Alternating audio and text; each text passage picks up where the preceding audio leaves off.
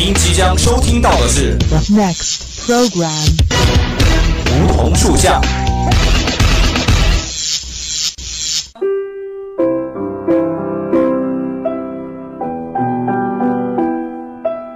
站在夏天的尾巴上，我们彼此相识；在乍暖还寒的春天，我们彼此温暖。俯身拾起一片梧桐树叶，拭去岁月的灰尘，看那生命的脉，看那生命的脉络。偎依在梧桐树旁，听沙沙树语，倾诉我们的心声，我们的心声。梧桐树下，与你牵手，不再放开。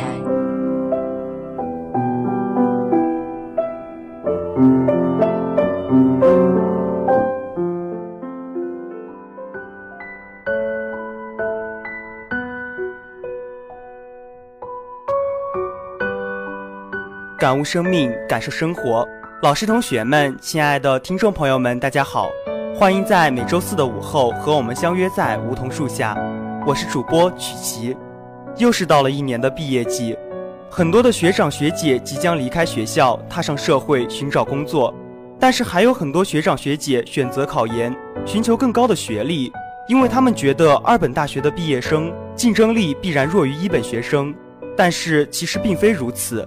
二本大学可否找到好工作，重要的是自己是否有过努力，因为我们每一个人都不是自己学校所定义的，而是全部的勇气与心智所决定的。而且就像我们学校，它给我们提供了众多的平台机会，但能否把握住，还是靠我们自身。那在今天，曲奇就为大家分享一篇文章：我上了二本大学，还能找到好工作吗？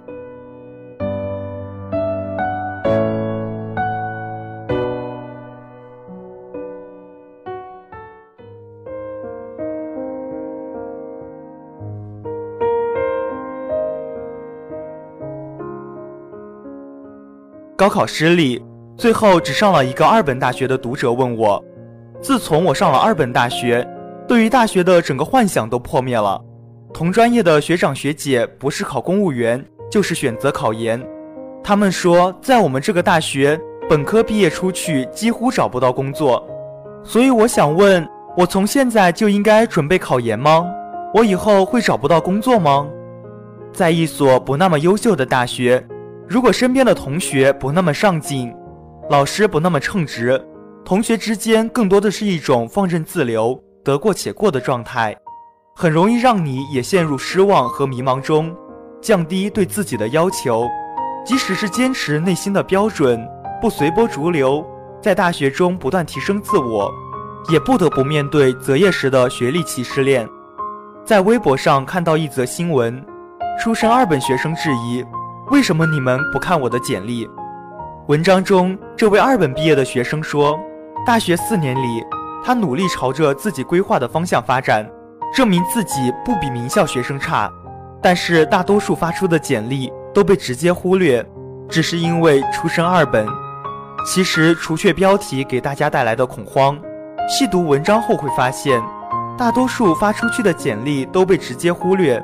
除了学历之外，还有几个重要的原因。第一，当学长提醒他注意错别字和行间距的时候，他觉得不必这么麻烦。第二，在几天内，他投出去的几十封邮件里，从互联网公司到书店，投简历的行业跨度极大，可见他追求的只是效率而非质量。或许每封简历都只是简单的复制粘贴，在工作技能或者经验方面。并没有根据每个工作职位的需求进行完善。最后，他在面试时，面试官问他是哪所大学，他说是某某师范学院。再问他是不是这个学校的学生，大多去当乡镇老师，他回答说大多数都是吧，当老师或者考公务员。从面谈中丝毫没有感觉到他对学校的积极认可以及对自我职业的规划。当面试官问他第二个问题，潜意识中也是在测试他为什么没有选择回乡镇当老师，而是选择新媒体行业。但是这位二本毕业生就这样错失了一个展现自己想法和优势的机会。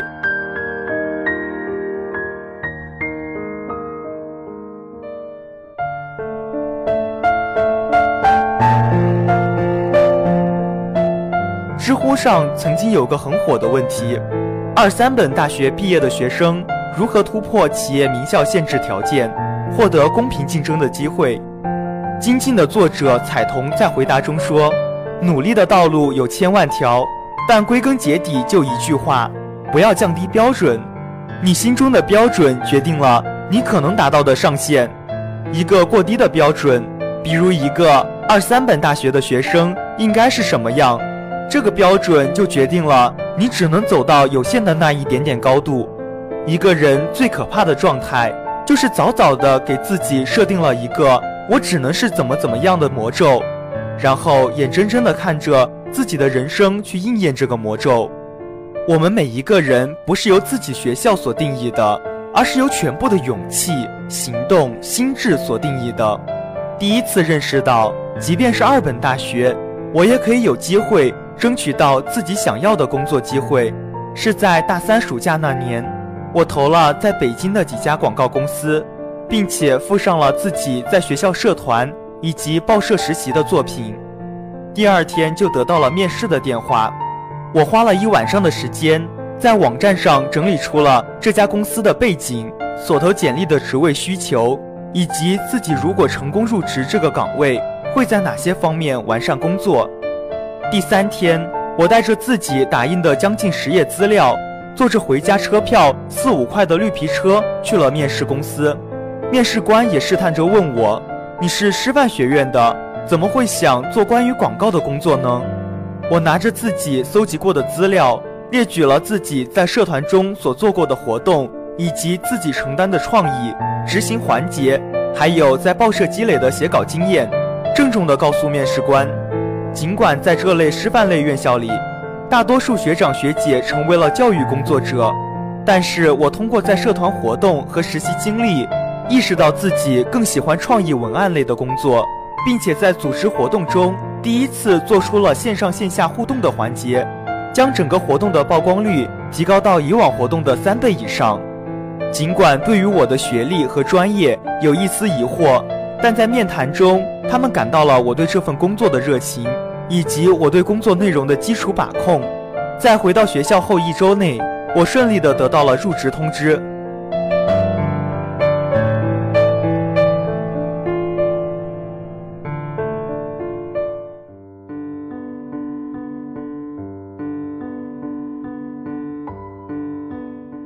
而我同专业的学姐，毕业后赋闲在家，很多朋友和亲戚说她眼高手低。一个二本毕业的学生，就是很难找工作，云云。但是学姐依旧沉得住气，在这段时间里，默默地寻找自己心仪的公司。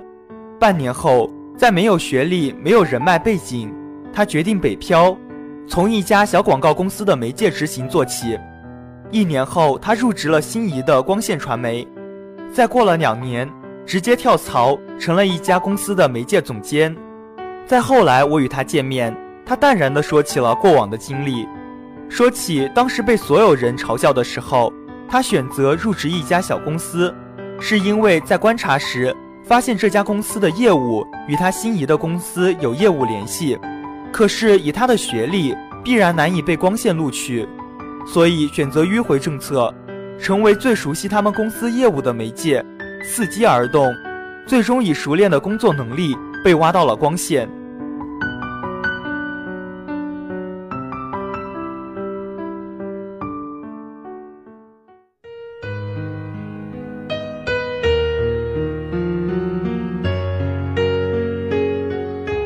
我坐在四周都是名校毕业，甚至国外留学归来的同事中，常常会想，自己现在在工作中的收获是否与曾经的大学有密切的联系？我想是有密切联系的，因为不是我在哪个大学度过了四年，而是我从上大学开始，就敢于不断的试错，也敢于不断的突破大众对于二三本大学的固有标签。凭什么我不能决定自己的命运？凭什么进了这所学校就要像带着枷锁一样接受鄙视链带给我的重压，就要像一个注定一事无成的人一样耷拉着脑袋，觉得未来不可期？凭什么因为一次考试进了一个二本大学，就要觉得自己只能过二流的人生？大学并不能决定我们的未来，它只是决定我们和谁在哪儿度过一段怎样的时光。我的领导前段时间去一个985和211的双一流大学招聘，回来之后，他苦笑着跟我们说，在校招中还有研三的学生问我，他现在选择的专业自己不喜欢，不知道背景怎么样，应该怎么办。领导说。如果他大学时，甚至考研时问我这个问题，我还能告诉他解决的方法。可是他已经到研三了，而且还是名校高材生，竟然还在为这个问题苦恼。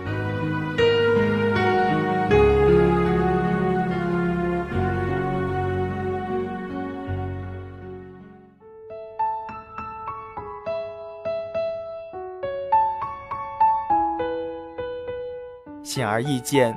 这个专业前景如何？以后要找什么样的工作，并不仅仅是专属二三本学校的困惑。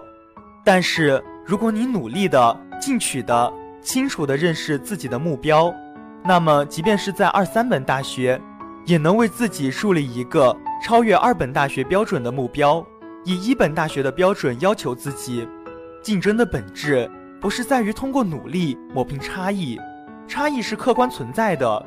我们能做的就是强化差异，把自己塑造成二三本大学中最与众不同的、最能让人眼前一亮的求职者。学历能够决定你所能达到的高度，但是只有能力才能决定你走的长度。那位读者问我的是：我以后会不会也找不到工作？我的答案是不会的。如果你用尽全力，你一定会找到一份工作，只不过这份工作。对于你来说，必然不会是十全十美的。可是天底下又何来第一次选择就业就十全十美的工作呢？对于你的第一份工作来说，学历可能是最亮眼的底色，但是也仅仅是第一份工作。在漫长的职业生涯中，是你所做出的成果，是你负责的项目曾经创造的影响力，变成了一块又一块的敲门砖。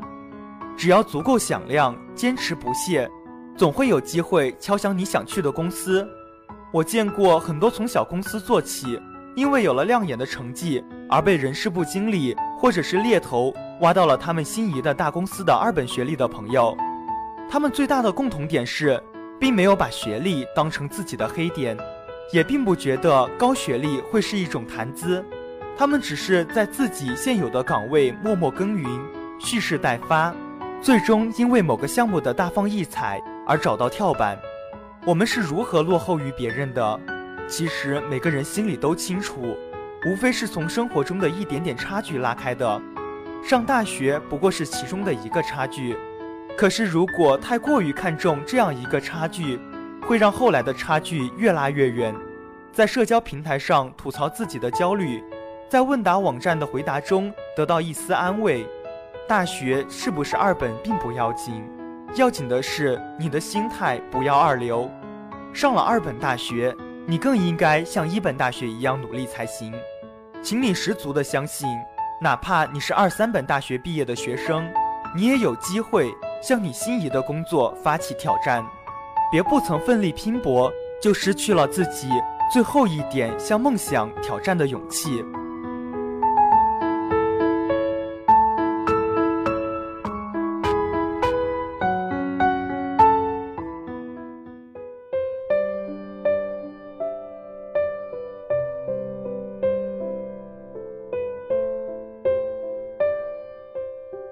好的，今天的梧桐树下到这儿就要和大家说再见了。如果您对我们的节目有什么好的意见或者想法，欢迎拨打我们的热线电话八二三八零零四，也可以加我们的企鹅窗口五七八九三幺零零幺。玩新浪微博的朋友还可以艾特湖北汽车工业学院校园之声广播台。您还可以关注我们的微信公众平台湖北汽院校园之声。如果您还想再听一遍我们的节目，也可以在蜻蜓或者荔枝 FM 上找到我们。好的，这里是梧桐树下，我是曲奇，我们下周同一时间不见不散。